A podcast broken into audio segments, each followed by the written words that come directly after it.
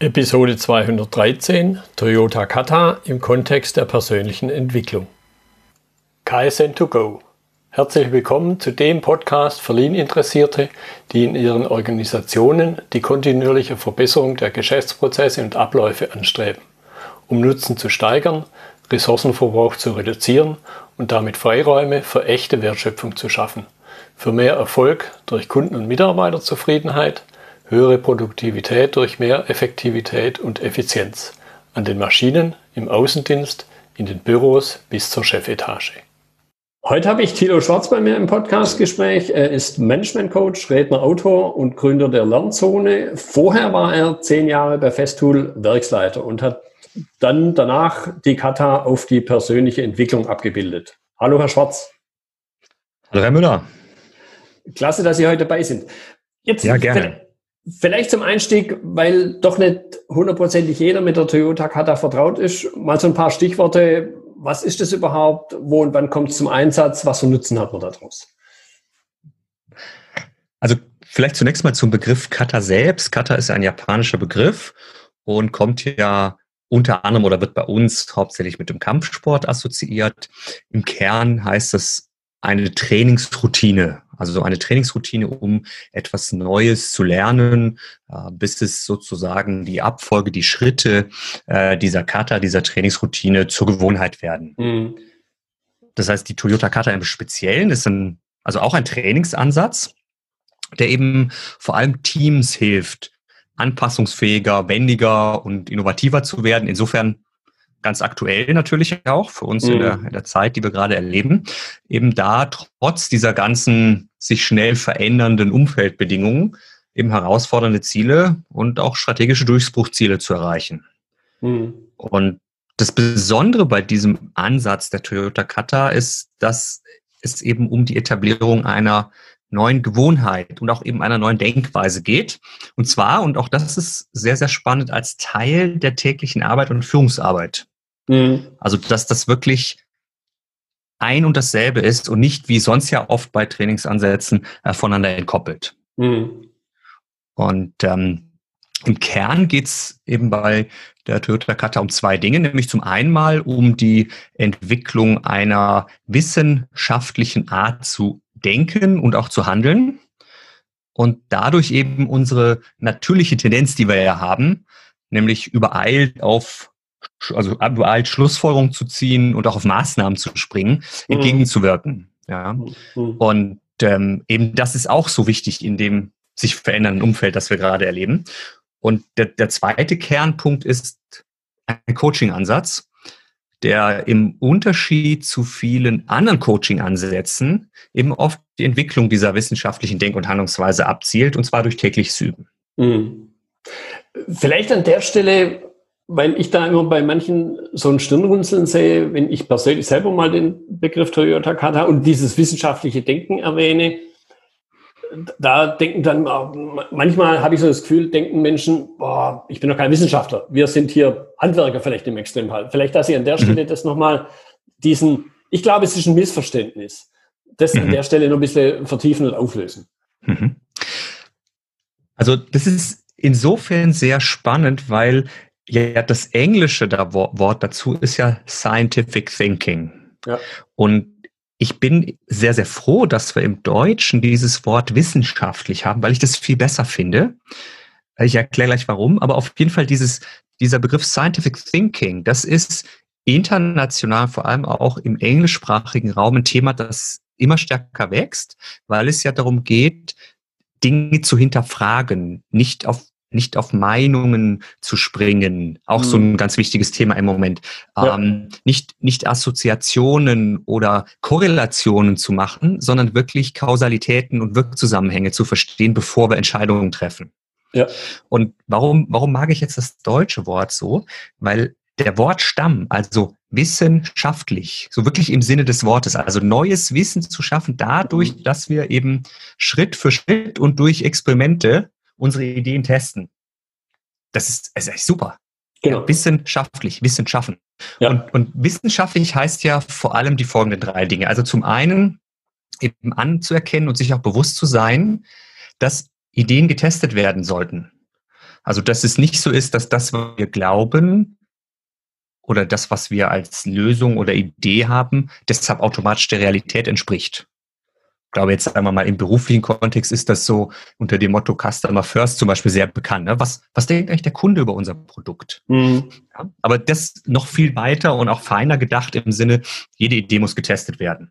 Das zweite dann zu sagen, ich gehe deshalb experimentell in Schrittweise vor lerne aus meinen Experimenten. So, das ist so Punkt zwei, aus diesen Experimenten zu lernen. Und dann neben Punkt drei auch das eigene Vorgehen entsprechend dem dann anzupassen. Mhm. Also wirklich iterativ, schrittweise vorzugehen. Und ich glaube, das ist das, was wirklich, was wir wirklich brauchen, um, um jetzt ein anderes Modewort zu bedienen, agil zu sein. Ja. ja. Ähm, genau, aber es ist eben nicht das Bild, das man vielleicht im ersten Moment vom, vom geistigen Auge hat, der Wissenschaftler, der da im Extremfall im Elfenbeinturm sitzt, fernab der, in Anführungszeichen, Realität und da an seinem Labortisch irgendwas zusammenmixt. Das genau, ist eben das, nicht. Genau, genau. Deswegen heißt es ja auch wissenschaftliches Denken, ja. nicht wissenschaftlerisches genau. Denken. Ja? Genau. Und, und was ich auch total spannend finde, jetzt wieder auch den Bezug zur Aktualität, ist ja, dass wir in den letzten Wochen und Monaten ja eben auch Wissenschaftler erleben, die dann wissenschaftlich vorgehen, die sich zum Beispiel dann da, da merken wir auch diesen Konflikt mit dem, diesem intuitiven Vorgehen und unserer Tendenz, mhm. so auf, auf vorschnell auf Lösungen zu springen, auf Pressekonferenzen total schwer tun, wenn sie gefragt werden, ja, dann sagen Sie uns doch jetzt mal, wie das alles zusammenhängt. Ja. ja das kann ich nicht, das weiß ich nicht. Ja. Und, und ähm, ja, selbst jetzt in, selbst äh, unsere Bundeskanzlerin, dass sie sagt, das wissen wir und das wissen wir aber nicht. Mhm. Ja, das damit auch umgehen zu können und zu sagen,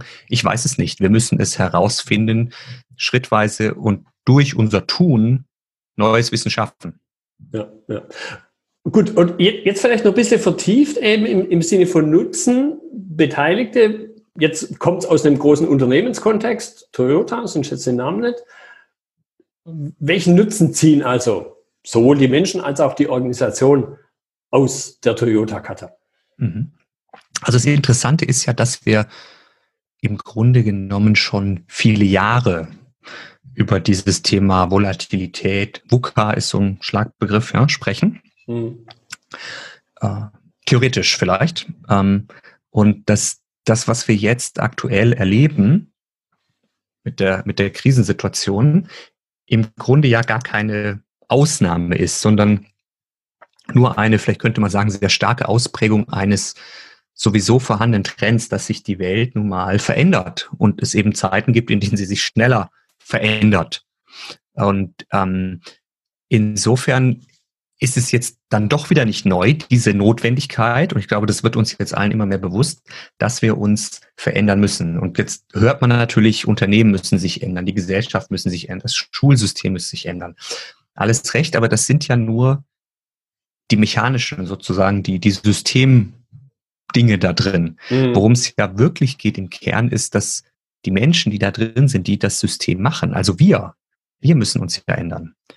Und jetzt ist die Frage, wie geht denn das? Und das heißt, einer der ganz großen Nutzen, die wir aus der, aus dem Üben mit der Kata ziehen können, ist eben, uns selbst und auch anderen ein Werkzeug an die Hand zu geben, mit dem wir dieses Unbekannte vor uns liegende, Ungewisse erschließen können mhm. und dadurch auch wieder Sicherheit bekommen. Ja? ja? Und im Grunde genommen ein Bild, ein schönes Bild, was mir das sehr plastisch macht, ist dieses Bild vom, vom Bergsteigen. Also da gibt es ja zwei Möglichkeiten. Ich kann einen bekannten Berg gehen, so mein Hausberg, ja, oder ich könnte eine Neubesteigung wagen. Mhm. Und beim Hausberg, da fühle ich mich sicher aus einem ganz einfachen Grund, ja, den habe ich schon tausendmal gemacht. Also da können Sie mich nachts wecken ja. und das hätte gehe ich mit geschlossenen Augen hoch und da habe ich keine Sorge, komme ich hoch. Jetzt bei einer Neubesteigung, was ja im Grunde genommen nichts anderes ist, als sich als konfrontiert zu sein mit etwas Unbekanntem. Da war ich vorher noch nicht, da war vielleicht noch niemand anders vorher. Da kann ich die Sicherheit ja nicht aus der Bekanntheit der Lösung, aus der Bekanntheit des Weges ziehen. Trotzdem ist ja nicht so, dass Leute, die das machen, jetzt total panisch wären bei einer Neubest äh, Erstbegehung. Ne? Und da stellt sich ja die Frage, woher ziehen die jetzt ihre Sicherheit? Und die ziehen ihre Sicherheit eben vereinfacht gesagt daraus, aus der Klettertechnik, ne? die sagen, also ich habe den Berg noch nicht gemacht, aber ich kann klettern. Mhm. Und das ist eigentlich so diese, dieser, dieser Nutzen.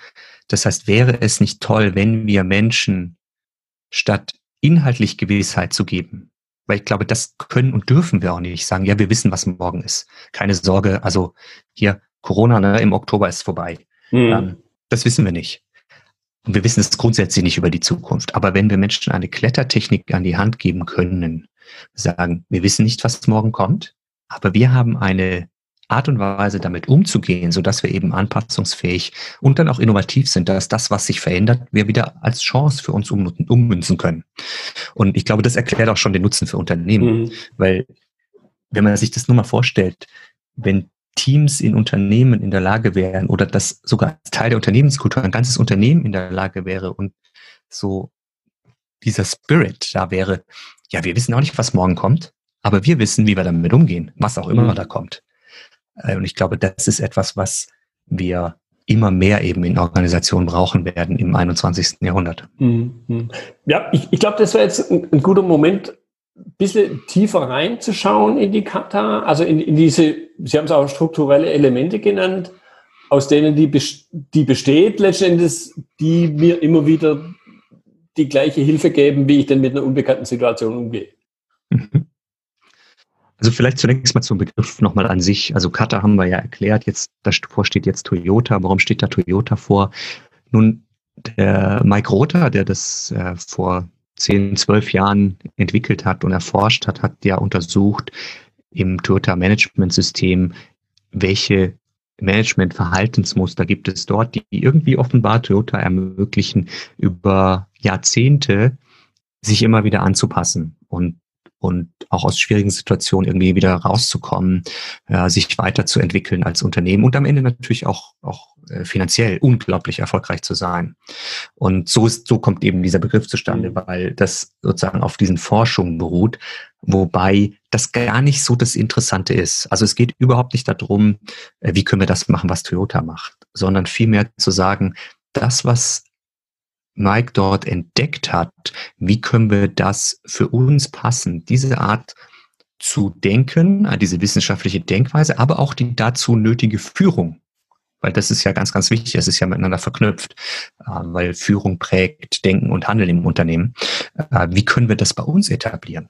Das ist eigentlich die spannende Frage, die uns jetzt sozusagen die letzten zehn Jahre beschäftigt hat. Wie können wir das in Unternehmen in unserem Kulturkreis entwickeln? Und das heißt, was ist in dieser Toyota Kata drin? Da sind zwei Muster drin, zwei Kata, nämlich das, was wir die Verbesserungskata und das zweite ist die sogenannte Coaching Kata. Und das geht eigentlich zurück auf die beiden Punkte, die ich am Anfang als Kernpunkte nannte, nämlich wissenschaftliche Denk- und Handlungsweise entwickeln und zum zweiten ein Führungsansatz, einen coachenden Führungsansatz, der dieses Üben on the Job als Teil der täglichen Arbeit etabliert. Und ähm, die Verbesserungskata, und wenn wir damit mal anfangen, ist das Modell einer wissenschaftlichen Denkweise. Also jetzt sind wir wieder da, wie können wir denn wissenschaftlich eben nicht für den Elfenbeinturm machen, sondern ganz praktisch für jeden, so dass es mhm. jeder tun kann. Und diese Verbesserungskata, die beschreibt ein Modell mit vier Schritten. Sozusagen vier Schritte, die ich unternehmen kann, um eben nicht meinen Denkfehlern um meiner Intuition anheimzufallen, sondern mich schrittweise wirklich zu entschaffen, vortasten. Und die vier Schritte sind im Grunde sehr einfach. Ja. Schritt eins, die Richtung verstehen. Also wo, soll's lang, wo soll die lange Reise langfristig hingehen? Wenn wir im Bergbild denken, was ist der Berg, auf den wir wollen? Gipfel, mhm. Bild vom Gipfel. Äh, Schritt zwei, so wie beim Berg auch. Naja, wenn ich jetzt sagen würde, der Berg ist, wir wollen 4500 Meter machen. Ist das jetzt herausfordernd, nicht herausfordernd? Ja, das können wir so gar nicht sagen, weil da müssen wir ja erstmal bestimmen, wo wir heute sind. Also mhm. Schritt zwei der Verbesserungskata, Ausgangssituation erfassen, verstehen, Faktenlage aus erster Hand.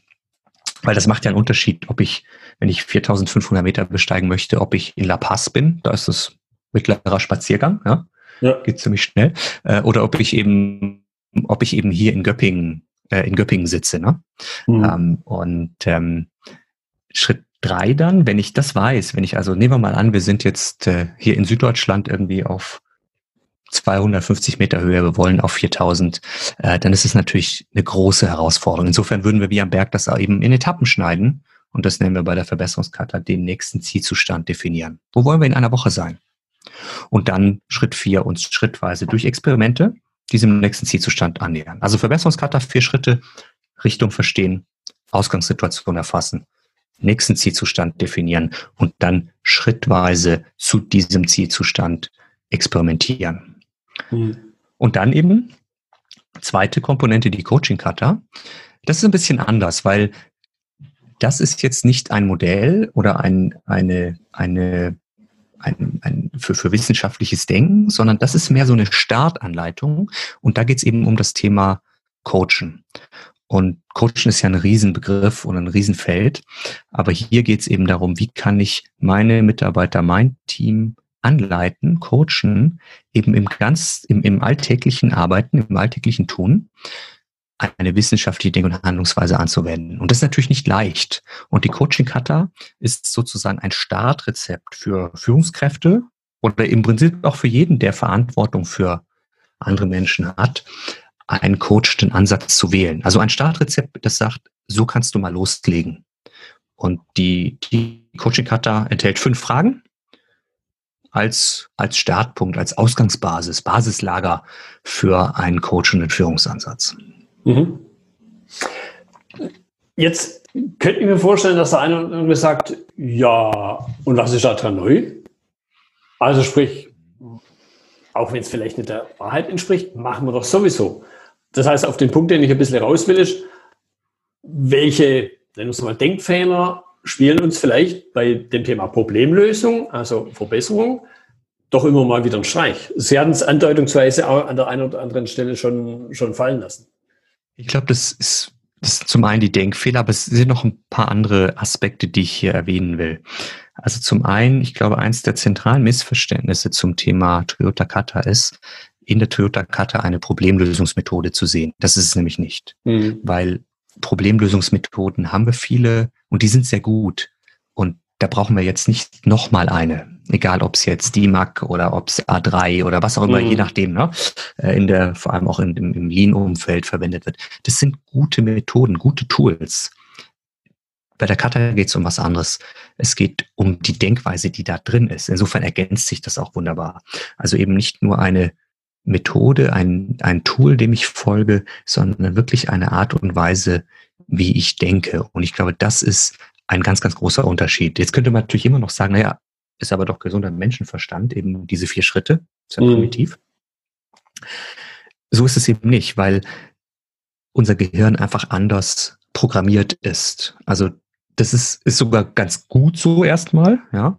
Eine unserer, unserer ja, sozusagen ein, eine Art und Weise, wie wir unseren Tag beherrschen, ist eben durch Intuition. Und Intuition ist ja nichts anderes als das, das Zurückgreifen auf gemachte Erfahrungen. Das ist eben unglaublich schnell mhm. und also führt zu schnellen Entscheidungen und Aktionen und ist auch sehr sparsam, was die Energie angeht. Das heißt, unser Gehirn ist natürlich immer bemüht, Intuition, also intuitiv zu reagieren, weil es so unglaublich schnell ist und weil es Energie spart. Und weil es natürlich jetzt, wenn man ganz weit zurückdenkt, irgendwie auch überlebenswichtig ist. Also, mhm. also ich, ich muss eben sch sch schneller sein als ja. mein Feind ne? und dann schneller auf dem Baum. Ja. Ähm, das heißt, schnelle Entscheidungen waren lange Zeit der Menschheitsgeschichte extrem überlebenswichtig. Und deswegen ist unser Gehirn so programmiert. Und da gibt es ein sehr interessantes äh, Buch dazu von einem Nobelpreisträger, von dem Daniel Kahnemann, der hat den Nobelpreis für Wirtschaft, Wirtschaftsnobelpreis bekommen, weil der im Grunde genommen das widerlegt hat, dass wir total rational und logisch, vor allem logisch entscheiden. Also sozusagen dieser Homo economicus. Ne? Mhm. Ähm, das ist gar nicht so, sondern wir sind in hohem Maße von von diesen schnellen Schlussfolgerungen, von diesen Denkfehlern beeinflusst. Also zum Beispiel einer, der gerade jetzt hier mit im Zusammenhang mit der Kata und mit dem Erreichen von Zielen in, in volatilem und sich veränderndem Umfeld eine Rolle spielt, ist der sogenannte Confirmation Bias. Also ist der englische Begriff. Ähm, Im Deutschen hört sich das nicht so gut an, irgendwie Bestätigungsdenkfehler. Äh, Aber was dahinter steckt, ist, dass wenn immer wir uns weil wenn wir immer wieder mit etwas Neuem konfrontiert werden, dann betrachten wir das durch das Fenster unserer Erfahrung, also sozusagen durch das Fenster der Vergangenheit. Mhm. Also äh, wenn wir zum Beispiel einem neuen Menschen begegnen, dann ordnen wir den ein. Und zwar so auf Basis der Erfahrung. Selbst wenn wir schon den Namen hören, ne, äh, dann, dann ordnen wir den ein auf Basis unserer Erfahrung. Ja. Und ähm, wir greifen also auf das zurück, was wir gelernt haben und versuchen dann, nachdem wir das eingeordnet haben, wieder eine Lösung zu ziehen, die in der Vergangenheit auch funktioniert hat. Deshalb ist es ja so schnell. Mhm. Ähm, das ist auch ein total hervorragende Vorgehensweise für den Großteil unserer Alltagsprobleme. Also wenn, wenn nehmen wir mal an, wir fahren auf der Autobahn auf der linken Spur und auf der rechten Spur sehen wir, da setzt jemand den linken Blinker. Da, was erwarten wir? Naja, dass er die Spur wechselt. Was werden wir tun? Also je nachdem, äh, aus wel in welchem Land wir sind, werden wir entweder ein bisschen abbremsen und ihm Platz machen oder wir werden eben auf die Hupe drücken und Gas geben. ja? ähm, aber das ist, das, das, das ist auch gut so. Also wir werden jetzt ja. nicht eine lange Analyse starten oder sowas, ja. Ähm, das ist, das ist sozusagen der, der, die, dieses intuitive Agieren und ein Teil des Confirmation Bias. Jetzt das Problem kommt, oder was wir dabei übersehen, ist, dass Lösungen der Vergangenheit für gegenwärtige und auch zukünftige Probleme immer nur dann eine Lösung sind, wenn sich die Rahmenbedingungen nicht geändert haben. Das ist die alles entscheidende Voraussetzung. Das gilt ja auch für Erfahrung. Also Erfahrung ist immer kontextgebunden. Sprich, sie gilt nur in dem Kontext, in dem sie gemacht wurde. Wenn sich der Kontext ändert, dann ist natürlich die Erfahrung nichts mehr wert, sozusagen das Bauchgefühl. Aber unser Bauch sagt immer noch, dass es die richtige Lösung sei. Mhm. Und, und jetzt, jetzt kommt ein, dieser eigentliche Confirmation Bias, der dann zuschlägt, weil das eben so ist und weil wir aber gewohnt sind und weil unser Gehirn so programmiert ist, dass alte Lösungen e-, energieeffizienter sind, interpretieren wir neue Informationen tendenziell so, mhm. dass sie zu unseren alten Erfahrungen und auch unseren alten Werten, unseren bestehenden Werten passen. Und damit kommen wir natürlich immer wieder zu den gleichen Schlussfolgerungen. Also das bekannte deutsche Sprichwort für jemand mit einem Hammer sieht alles wie ein Nagel aus. Ne? Ja. Ähm, so. Und das ist in einer Welt, die sich oder in einer Periode, in einer Zeitperiode, wir hatten ja immer Veränderungen in der Menschheitsgeschichte, aber in einer Zeitperiode, in der wenig Änderung stattfindet, indem ich zum Beispiel aus Unternehmenssicht gesprochen durch Skaleneffekte und Best Practice äh, Vorteile erzielen kann, auch okay, weil da ändern sich die Rahmenbedingungen nicht so mhm. schnell. Mhm. Ich glaube aber, dass das 21. Jahrhundert vor allem geprägt sein wird durch schnelle Veränderungen der Rahmenbedingungen. Und da haben wir natürlich jetzt ein Problem, weil unser Gehirn wirklich so programmiert ist und wir das gar nicht merken, dass ja. wir auf das falsche Pferd setzen. Ja. Und entweder dann eben zu falschen Lösungen kommen, völlig falschen Schlussfolgerungen, oder einfach sagen, das geht nicht. Mhm. Ähm, ist sie lässt sich so nicht äh, lässt sich so nicht lösen. Ja? ja? Und das heißt, warum brauchen wir jetzt die Kata? Ähm, wenn wir dieser Denkweise entgegenwirken wollen, dieser sozusagen ähm, diesem Denkfehler, der da einprogrammiert ist, dann müssten wir ja unsere Gehirnpfade umprogrammieren oder die Synapsenverbindungen. Und das ist ja jetzt nichts was, was mit Theorie, theoretischem Agieren und Schalterumlegen passiert, sondern das geht wirklich nur durch regelmäßiges Üben, mhm. gleichförmiges Üben, der immer wieder gleichen Vorgehensweise. Und ich glaube, gerade deshalb ist es so wichtig, dass wir dieses, diesen Trainingsansatz der Cutter haben, damit wir überhaupt eine Chance haben, hier gegen unsere Gehirnautobahnen ein, eine Veränderung herbeizuführen. Hm. Genau. Und jetzt haben Sie ja, und das ist im Kern ja auch das Thema unserer heutigen Unterhaltung, jetzt haben Sie das Thema Kata auch auf den persönlichen Entwicklungskontext abgebildet. Normalerweise haben wir ja diese Sie haben es auch schon gesagt, äh, diese Situation Mitarbeiter, Vorgesetzter oder, oder Vorgesetzter in, in einer Art von Coaching-Rolle agiert, um die Mitarbeiter beim strukturellen Denken zu unterstützen, nicht es ihnen abzunehmen. Vor allen Dingen eben auch. Was, mhm. was, was, was steckt dahinter und auch so ein bisschen, was war der, der Auslöser für die Idee? Also für mich war das im Grunde genommen die ganzen der ganz logische Weg. Also das war für mich jetzt nicht ein Auslöser in dem Sinne, dass ich gesagt habe, so, da brauchen wir jetzt was, sondern ich habe ja mit meinem Führungsteam 2007 etwa angefangen, diese Erkenntnisse, die Mike Rother bei Toyota gewonnen hatte, für uns zu adaptieren und einfach auch zu üben, sozusagen mit der, mit der Kata zu üben. Und insofern ist das für mich keine Theorie, sondern ja Teil meiner Führungserfahrung, auch meiner persönlichen Erfahrung. Und weil es eben nicht um einen ein Werkzeug geht, sondern wirklich um eine Art zu denken und auf Ziele hinzuarbeiten, habe ich einfach schrittweise angefangen, das auch für meine persönlichen Ziele, äh, für meinen persönlichen Tagesablauf anzuwenden. Und, und daraus ist für mich so ein, so ein Arbeitssystem entstanden, mit dem ich eben arbeite und wie ich auf Ziele hinarbeite. Und das habe ich jetzt gerade auch wieder in den letzten Wochen und Monaten sehr, sehr geschätzt, das eben so zu haben.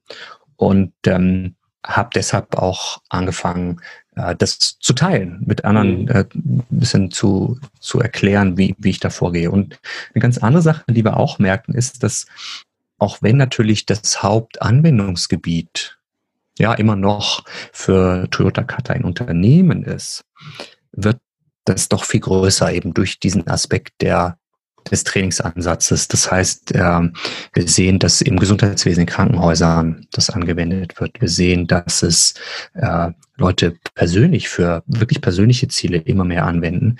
Und wir sehen es zum Beispiel auch in Schulen, mhm. äh, vor allem auch in Grundschulen, die das mit aufnehmen, um eben Kindern ähm, beizubringen, wie man Herausforderungen knackt. Herausforderungen, mhm. für die es vielleicht noch gar keine Lösung gibt.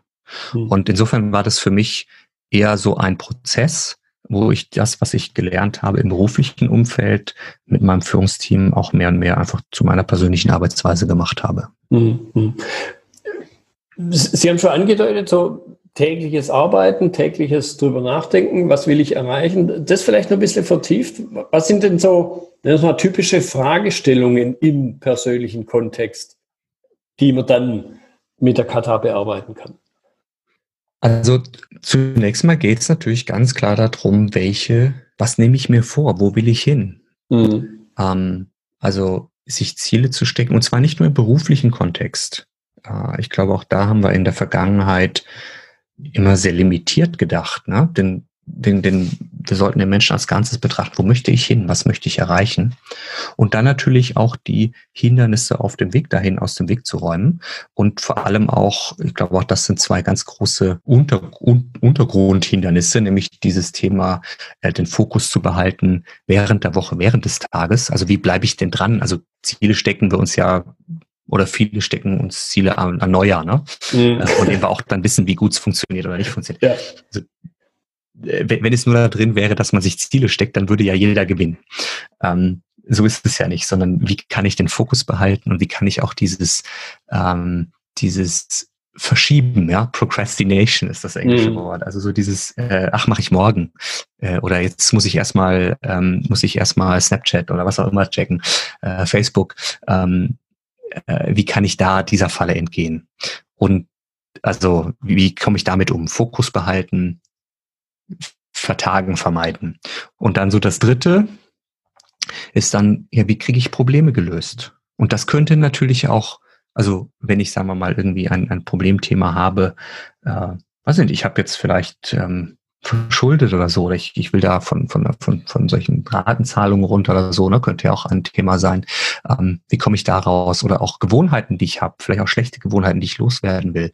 Ähm, das sind ja auch Ziele. Da denken, wenn wir Ziele hören, persönliche Ziele, dann denken wir immer so an finanziell unabhängig und mhm. äh, irgendwie äh, weniger arbeiten, mehr Urlaub. Ähm, das ist aber gar nicht, sondern wirklich einfach Themen im Leben, was nehme ich mir vor? Und ähm, auch was will ich vielleicht loswerden? Und wie kriege ich das hin? Und ich glaube, gerade auch deshalb ist es so wichtig, dass wir schon in Schulen anfangen, äh, Kindern das auch fürs Leben mitzugeben. Mhm. Jetzt, gerade zum Beispiel in der Situation Schule, habe ich ja den Lehrer, der die Kinder da unterstützt. Jetzt in diesem eigenen Kontext, Selbstkontext, habe ich halt jetzt klassisch eben nicht den Coach, die Führungskraft oder den Lehrer, der mich da unterstützt. Das heißt, ich könnte mir vorstellen, aus dem ergeben sich einerseits bestimmte besondere Herausforderungen, die man sich auch wieder bewusst sein sollte, damit man nicht in die Falle tappt im Extremfall und vielleicht aber auch, ist jetzt ein bisschen eine lange Frage, vielleicht aber eben auch Grenzen oder hm. Szenarien, wo man sagt, ah, für dieses Problem, was auch immer Problem sein mag, gibt es vielleicht eine andere, bessere Lösung. Ähm, zunächst mal vielleicht zu der Frage, wie kann ich oder, oder wie kann ich damit umgehen, dass ich ja alleine arbeite und nicht in einem in einem in einer Gruppe bin oder vielleicht mhm. auch keine Führungskraft habe selber. Ne? Mhm. Und ähm, das ist natürlich ein, zunächst mal ein großer Nachteil. Das heißt, es ist immer besser, einen Coach zu haben. Und ähm, ähm, weil ich ja nicht selber merke, wenn ich in diese Denkfehler reintappe. Ja. Äh, und insofern jetzt gerade auch im persönlichen Bereich ermutige ich immer wieder Leute dazu, sucht euch einen Coach, sucht jemanden, mit dem du, der und auch das ermöglicht uns ja die Struktur der Coaching-Karte, dass man sich auch gegenseitig coachen kann. Und vielleicht auch nochmal auf dieses Schulbeispiel, es ist auch so wichtig, dass wir Kindern beibringen, sich auch gegenseitig zu coachen. Mhm. Ähm, jetzt gibt es natürlich trotzdem Dinge, wo ich vielleicht sage, also ah, das möchte ich vielleicht nicht. Oder auch sage, ich kann ja jetzt nicht jeden Tag irgendwie meinen Coach hier für meine persönlichen Ziele haben. Und genau da hilft dann eine Struktur im äh, dieses sozusagen, wie ich Kata auf mein persönliches Arbeiten übertragen kann. Und ich habe jetzt zum Beispiel für mich da so wie so ein kleines Buch, so ein kleines Arbeitsbuch, hm, fast wie so eine Art Tagesplaner, äh, der mich sozusagen durch diesen Fragenprozess führt. Mhm. Und das ist auch interessant, dass äh, mir Leute immer wieder sagen, Mensch, wenn ich zumindest für mich auch diese Fragen der Coaching-Karte durchgehe, das hilft mir schon. Ist zwar nicht das gleiche, wie wenn sie mir jemand stellt, aber es bringt mich doch zum Nachdenken. Das heißt, ja, Nachteil, wenn ich keinen Coach habe, besser immer, wenn ich einen habe. Aber ich glaube, wir können trotzdem schon eine ganze Menge erreichen, wenn wir einfach so eine Struktur haben, die uns auch durch den Reflexionsprozess führt. Mhm. Ja. Äh, dann vielleicht nochmal das andere Thema, was Sie fragten, so mit den Grenzen? Gibt es vielleicht Szenarien, wo das nicht so, ähm, wo man das vielleicht sagt, ah, da, da kann ich Kata gar nicht einsetzen. Ähm, ich glaube, dass eben für die für viele Dinge es gut wäre, wenn wir eine wissenschaftliche Denk- und Handlungsweise anwenden. Und da ist jetzt auch wieder diese Unterscheidung, Kata ist kein Tool. Ne? Mhm. Äh, das heißt zum Beispiel auch jetzt im Unternehmenskontext, wenn ich Tools habe, ah, bitte behalten Sie die bei. Die Frage ist mehr, wie kann ich sie in der Anwendung noch besser machen, indem wir sozusagen mit dem richtigen Gedankenansatz in dieses Werkzeug reinarbeiten. Ja. Mhm. Äh, also insofern gibt es jetzt vielleicht nicht Grenzen, sondern es ist immer mehr die Frage, wie kann ich diese Denkweise, dieses schrittweise experimentelle Vorgehen fast wie ein Betriebssystem in das einbringen, was ich tue, weil das wird mich besser machen. Ja. Mhm. Jetzt hat sie ähm, im Eingang die Verbesserungskarte mit den, mit den vier Schritten ja dargestellt. Vielleicht an der Stelle mhm. nochmal ein bisschen rausgearbeitet. Wo gibt es jetzt so die, wo sind vielleicht die kleinen Stellschräubchen, wo gibt es Unterschiede zum klassischen Ansatz? Für den Fall, dass jemand klassisch Toyota Kata kennt. Wo, wo sind die Unterschiede? Wie sehen die vier Schritte der Verbesserungskarte im persönlichen Kontext mhm. Also zunächst, also zunächst mal die vier Schritte sind die gleichen. Wir legen mal dieses Grundmuster an. Richtung verstehen, Ausgangssituation erfassen, nächsten Zielzustand definieren und dann schrittweise zu diesem Zielzustand hin experimentieren. Und jetzt können wir uns überlegen, wie können wir diese vier Schritte auf das persönliche Umfeld übertragen. Und fangen wir mal mit dem ersten an, also Richtung verstehen. Zunächst mal für mich also verstehen, wo will ich eigentlich langfristig hin? Und aus meiner Sicht macht das schon Sinn, wenn man sich das wirklich längerfristig überlegt. Und äh, ich habe auch so einen Ansatz, wo ich sage, das sind so, es gibt ja diese Big Five, ja, die, die fünf großen Tiere, die man auf der mhm. Safari in, in Afrika sehen möchte. Und man könnte auch sagen, so die, die Big Five äh, in Live, also was sind so meine fünf großen Felder, wo ich, die mir wichtig sind. Ähm, aber ich habe festgestellt, gerade jetzt in so einer Situation wie im Moment sind, das ist für Menschen oft sehr schwierig, so weit nach vorne zu denken, weil die sagen, hey, ich stecke jetzt hier total drin, ähm, ich sehe gerade gar nicht raus, äh, da kann ich jetzt nicht irgendwie fünf, zehn Jahre oder irgendwie bis zur Rente oder bis zum Lebensende nach vorne mhm. denken. Das heißt, mein Tipp an der Stelle, 90 Tage. Ja, also 90 Tage, wo möchte ich in drei Monaten sein? Und sich da drei konkrete Dinge vorzunehmen und zu sagen, das ist sozusagen, darauf arbeite ich hin. Mhm. Und auch da wieder ein bisschen breiter schauen, nicht nur sagen, und ich glaube, auch das ist jetzt im Moment sehr, sehr hilfreich und wichtig, nicht nur beruflich, also nicht nur beruflich finanziell, sondern auch sagen, wo möchte ich denn vielleicht Partner, Kinder, äh, wo möchte ich auch gesundheitlich so im, ja, ähm, und, und wo, wo möchte ich denn dastehen? Äh, vielleicht auch ähm, Freundeskreis, Familie oder auch in Verein, Ge äh, Gesellschaft. Also fünf Felder, will jetzt da nicht zu sehr reingehen. Aber mhm. wo möchte ich drei Dinge, was möchte ich in drei Monaten erreichen? Das aufschreiben. Mhm. Mal hinsetzen, ruhige Zeit nehmen, das aufschreiben. So, das wäre Richtung verstehen. Dann Ausgangssituation erfassen, komme ich gleich nochmal drauf. Machen wir erstmal einen Sprung nach vorne. Also wir merken uns mal drei Ziele für 90 Tage. Dann zu sagen, am Ende jeder Woche zu reflektieren im Sinne von, was habe ich gelernt in der abgelaufenen Woche und welche drei Dinge nehme ich mir für die nächste Woche vor? Also im Sinne von, wenn ich jetzt an meine 90 Tage Herausforderung denke, welche drei Dinge, maximal drei, können auch zwei mhm. oder eins sein, das ist auch okay. Äh, welche drei Dinge nächste Woche will ich oder sollte ich erreichen, um da näher hinzukommen? Das wäre dann der nächste Zielzustand. Also Tipp an der Stelle, für jede Woche einen Zielzustand machen. Drei Dinge, das reicht. Mhm. Und dann am Ende jedes Tages, jetzt kommen wir zu Element 4, schrittweise experimentieren, am Ende jedes Tages sich hinzusetzen und einmal durch die fünf Fragen der Coaching-Kata zu gehen und sich zu überlegen, daraus ergeben sich ja Hindernisse und nächste Schritte, was, wenn ich morgen nur ein Ding tun könnte für meine Ziele, was wäre das? Das aufzuschreiben. Und wenn es denn sein muss und wenn es Zeit gibt, ja, meistens planen wir uns ja zu viel rein, deswegen mhm. sage ich, ich fange mit einem an, ähm, zwei weitere aufzuschreiben. Also sozusagen wieder zu sagen, was sind meine Top 3 für morgen? Top 1 plus 2, was sind meine Top 3 für morgen? Damit ich näher an meine Ziele komme. Also wenn jetzt so jemand mitgedacht hat, das war dreimal die drei, ne? Also ich nenne mhm. das die dreimal dreimal drei. Mhm. Drei Ziele für 90 Tage, drei Ziele für die Woche, Top 3 für den Tag. So, und jetzt kommen wir zu diesem Ist-Situation erfassen, Ausgangssituation und ist, wo bin ich jetzt? Auch da wieder am Ende jeder Woche zu sagen, wie weit bin ich jetzt gekommen? Von den Top 3, die ich mir diese Woche vorgenommen hatte. Wo bin ich in Bezug auf meine 90-Tage-Herausforderung? Und was nehme ich mir deshalb jetzt als nächsten Zielzustand wieder für nächste Woche vor? Also zum, zum Merken sozusagen dreimal, dreimal drei. Ja. Und ähm, man merkt auch schon so, da sind immer wieder Dinge, tue dies am Ende der Woche, also reflektiere, wo bin ich jetzt, was, welche drei Dinge nehme ich mir für die nächste Woche vor und tue das am Ende des Tages, gehe durch die fünf Fragen und überlege dir, was sind meine Top drei für morgen. Und das ist ein, ein zunächst mal sehr strukturierter, aber auch sehr hilfreicher Weg, diese Verbesserungskarte für sich in den Alltag zu übertragen. Der Trick liegt mehr da drin, und die, die eine Herausforderung liegt da drin, wie kriege ich das jetzt in meinen Tagesablauf rein? Aber vielleicht ist das eine separate Frage, äh, über die wir nochmal ein bisschen sprechen können. Ja. Ja, wird es direkt anhängen.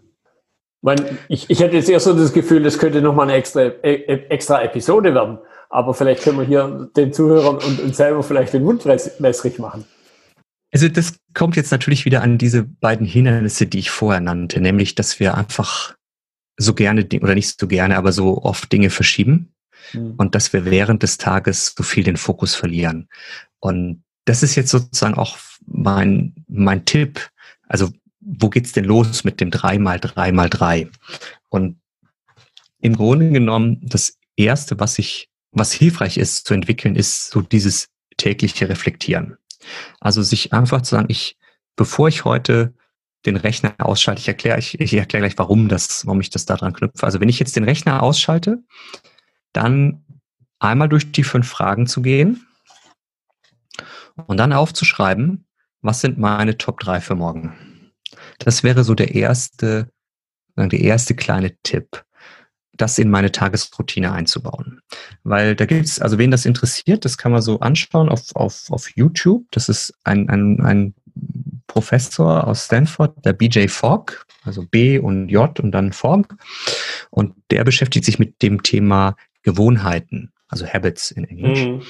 Und er sagt, den Fehler, den wir meistens machen, ist, wir versuchen zu viel auf einmal zu ändern. Also wir sagen jetzt, ja, ich will jetzt ein total strukturierter Mensch werden und ich will jetzt dies, das alles auf einmal machen. Und er sagt, das geht nicht, weil wir natürlich zum Großteil unseres Tagesablaufs einmal von diesen Denkfehlern, über die wir vorgesprochen haben, aber auch von Gewohnheiten gesteuert mhm. sind. Und die sind, die sind sehr eingefahren. Und die kann man auch nicht einfach so ändern. Und den Trick, den er sozusagen vorschlägt, ist, mit einer neuen Gewohnheit so klein wie möglich zu beginnen. Also er hat da das Beispiel, wenn man jetzt äh, Sport machen möchte und, und irgendwie gesünder leben und, und sich mehr bewegen, da machen eben viele den Fehler, Stichwort 31. Dezember, 1. Januar, ja, Neujahrsvorsätze, sagen, ich, also ich bin zwar total unsportlich, aber im neuen Jahr gehe ich, gehe ich dreimal in der Woche ins Fitnessstudio oder gehe dreimal joggen. Ähm, das funktioniert natürlich hinten und vorne nicht.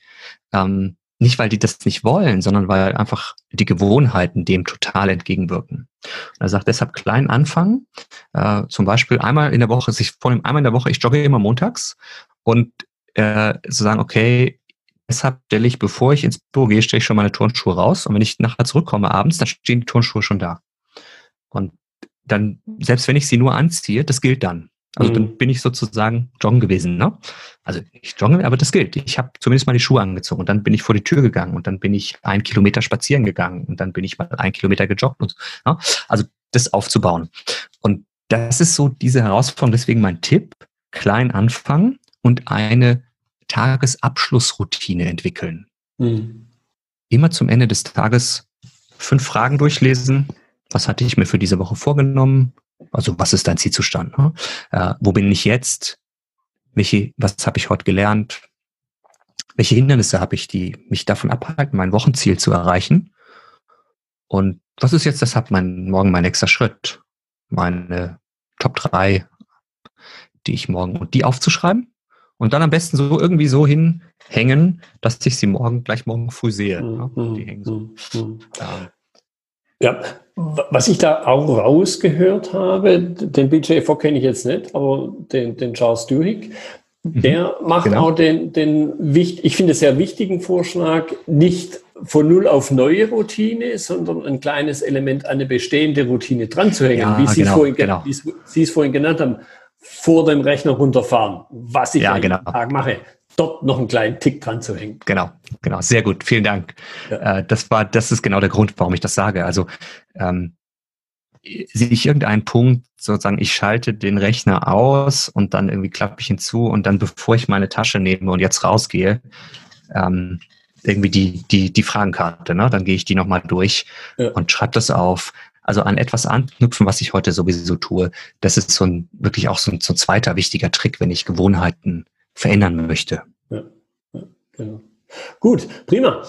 Jetzt gucke ich mal ein bisschen Richtung Uhr. Das ja. ist definitiv eine spannende Unterhaltung und ich glaube, es wird uns nicht schwerfallen, uns noch weiter zu unterhalten und vielleicht ergibt sich ja noch eine Möglichkeit, wirklich noch mal was Zweites zu machen. Was wäre zum Abschluss so ein letzter Tipp an die Zuhörer, wie, wie, also, wie, wie, wie sie diesen Einstieg schaffen in, ja. ja. in eine neue Gewohnheit?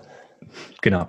Also die, ähm, der Tipp, wirklich, den habe ich schon gesagt, das ist Anfang, diese Tagesabschlussroutine zu etablieren. Und ähm, einmal hier diese, diese fünf Fragen am Ende des Tages durchzugehen, damit loszulegen. Und ähm, wer da jetzt mehr wissen möchte, kann gerne auf die auf eine Website gehen, die ich dafür eingerichtet habe. Die ist auch noch im Entstehen, da kommen immer noch mehr Sachen drauf. Im Moment ist sie äh, noch nur in Englisch, weil ich sehr viel im, im, im Ausland da gemacht habe, auch mit Teams und, und Personen und auch coache. Ähm, und da im Moment auch eine so eine äh, eine Online-Gruppe haben, mhm. eben um diesem Problem, was Sie vorher ansprachen, ich habe ja keinen Coach, wenn ich alleine bin, äh, mhm. äh, entgegenzuwirken. Also sagen, ich, ich mal die, die miteinander auf die Reise zu gehen, diese ersten 90 Tage, ja, die, meine ersten 90 Tage Ziele, äh, das gemeinsam in der Gruppe zu machen. Ähm, und die, die Website ist Kata for Life, ja, also wie mhm. Toyota Kata, kataforlife.de. Ja, also zumindest die Endung ist deutsch. Äh, die deutsche Version kommt da noch. Aber wen das interessiert, kann schon mal hingehen, kann schon mal gucken. Ähm, da gibt's paar Folien, die man runterladen kann. Da ist eben im Moment auch diese Information zu dieser Gruppe, Online-Gruppe drauf, die äh, natürlich auch im Moment in Englisch ist.